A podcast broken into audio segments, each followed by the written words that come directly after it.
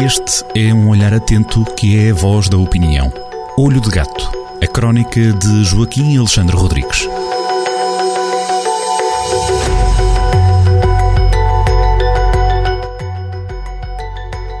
Um exemplo bom, um exemplo mau é o título da crónica desta semana do Olho de Gato, Joaquim Alexandre Rodrigues. Ora viva, Joaquim. Olá, olá.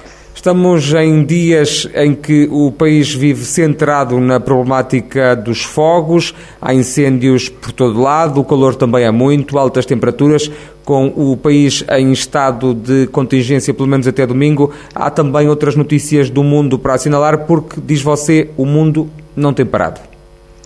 O mundo nunca para e, e, independentemente do, dos nossos problemas mais locais, e alguns deles são terríveis, o que temos vivido nestes últimos dias é, é, é avassalador, porque, é, porque estão vidas em perigo, estão bens em perigo, eh, as pessoas dormem mal porque está muito calor, eh, portanto, to, todo, existe toda uma má disposição no país, que é normal e é compreensível. De qualquer maneira, há que estar atento ao mundo e eh, esta semana eu eh, pego num exemplo bom de uma coisa eh, promissora e, e um exemplo bom e um exemplo mau. Começando pelo bom, chamou-me a atenção no, o, o, na quarta-feira passada, no dia 13 de julho, um dia, eh, nesse aspecto, um dia muito positivo, em que António Guterres anunciou no Twitter que havia um raio de, eh, de esperança a Ray of Hope uh, no meio do Negrum, que é a invasão da Ucrânia. O, uh, tudo, todas as notícias que vêm da Ucrânia são terríveis, continua, continua a mortandade, continua. Uh, não há perspectivas nenhumas de, para já de, de, resolução diplomática daquele conflito. Daquele conflito. E, e, ainda por cima, uma das armas que tem estado a ser usada por Putin é a arma uh, dos alimentos. Uh, tem havido bombardeamentos diretos a silos de, de cereais ucranianos, tem havido. São postos a, a arder campos semeados de cereais e tem havido roubo, roubo direto do, do, dos cereais. A Ucrânia é um dos maiores produtores do mundo, como é sabido. Para além disso, eh, não é possível eh, a exportação, a saída dos estoques da, da produção de 2021, porque o Mar Negro está eh, bloqueado, bloqueado militarmente. Pronto. E tem sido uma das missões que, muito discretamente, o secretário-geral da ONU tem, tem assumido, que é tentar resolver eh, este problema, que é um problema que depois tem impacto eh, pelo mundo fora. Há países que dependem, eh, em África e na Ásia, países que dependem do, do, do, dos cereais que, que vêm do Mar Negro.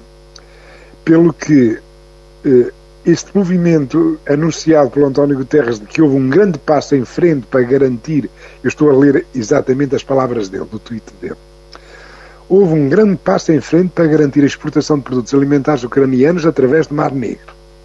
Isso a acontecer é de facto, merece ser celebrado, é, um, é uma magnífica notícia para toda a gente, especialmente para as pessoas que estão, uh, para as pessoas que estão em riscos de fome, porque esta situação é uma situação terrível e há milhões de pessoas que dependem destes cereais para uma coisa muito básica, que é comer.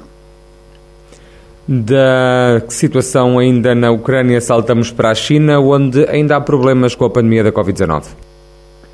Foi lá que começou, como é sabido, na cidade do Wuhan. A China, o Partido Comunista Chinês, eh, que, que dirige o país com, com mão de ferro, como é sabido, tem um, eh, uma política eh, musculada de controle da, de, do SARS-CoV-2, que, como é sabido, é quando aparecem um pequeno surto, eles fecham uma cidade, tenha ela um milhão de habitantes, tenha ela cinco milhões de habitantes, fecham tudo, ninguém mexe, há um, confinamentos uh, absolutamente rigorosos e controlados e que causam extremo mal-estar uh, às populações.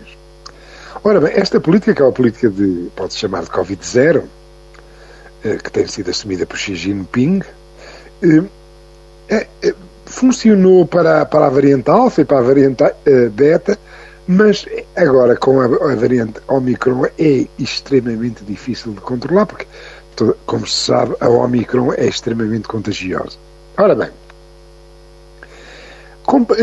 para além de, desta política de Covid-0 rigorosa, a China uh, tem, algum, tem, algum, tem alguns falhanços designadamente na, na imunidade de, artificial, portanto, na, nas vacinas, uh, uh, não, não tem uma campanha de vacinação, uh, não investe energia, portanto, o, o, o governo chinês não, não, não investe tanto na vacinação da sua população como investe no, nos lockdowns, no, no, no fechamento das sociedades.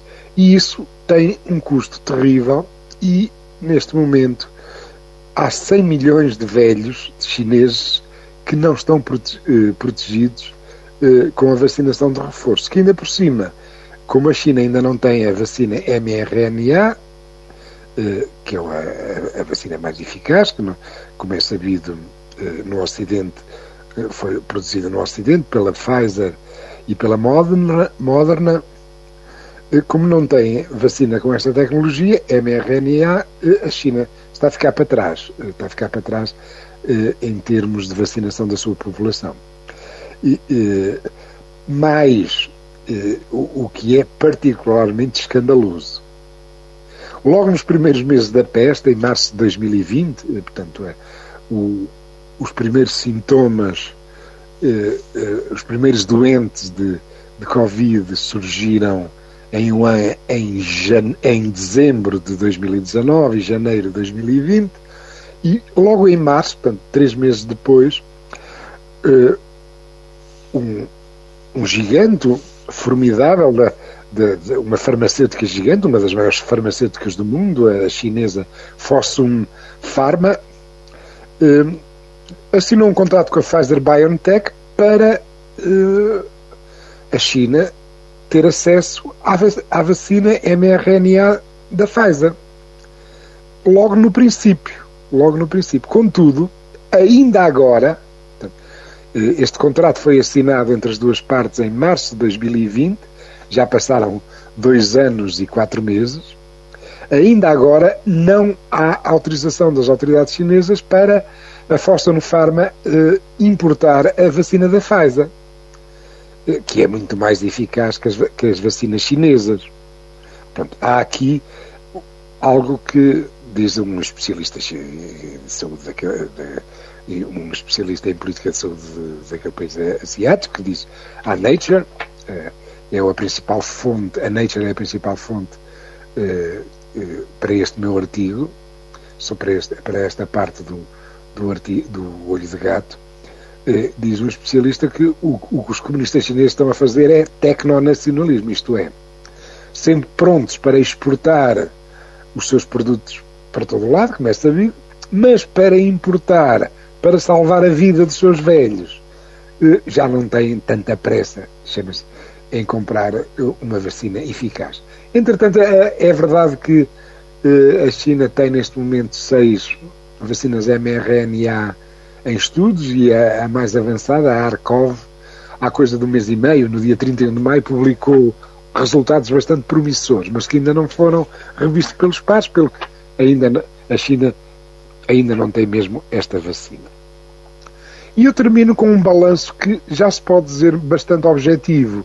Uh, apesar de uh, a peste ser uh, a luta contra a Covid ser uma maratona, não é um, não é uma corrida de 100 metros, é uma corrida longa, como está a ver, já passar, já, já estamos já com dois, mais de dois anos e meio nisto.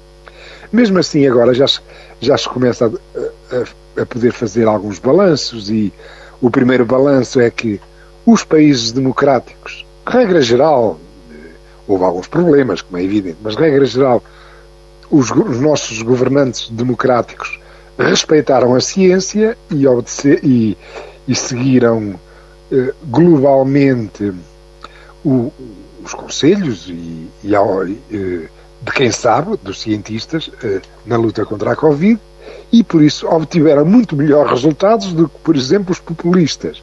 Veja-se as anedotas, infelizmente custaram muitas vidas, que, foi, que foram Trump e Bolsonaro na, na, no seu negacionismo da, da peste, é? que aliás é engraçado que muitos destes negacionistas que, que, que próximos do, do, populismo agora estão todos a, a, bombar a favor de Putin na Ucrânia. Há muitos, muito, muitas páginas de, de Facebook, do Telegram, do Twitter, que eram negacionistas, portanto, que eram contra as vacinas e, e, que agora são é pró-Putin e contra os ucranianos. Portanto, é, é muito engraçado este, esta, esta proximidade de, eh, deste universo, deste, deste universo eh, que é contra as democracias e contra a ciência, como é evidente. Pronto. Ainda mais flagrantemente, eh, as democracias revelaram-se muito mais eficazes do que as ditaduras na luta contra a Covid. Convém não esquecermos que o Putin andou mais de um ano preocupado foi em fazer charme diplomático a ver se, vendi, se para vender a sua Sputnik ao, aos populistas, aos aliados, a, a vacina russa, e, e preocupou-se pouco em imunizar a sua própria população.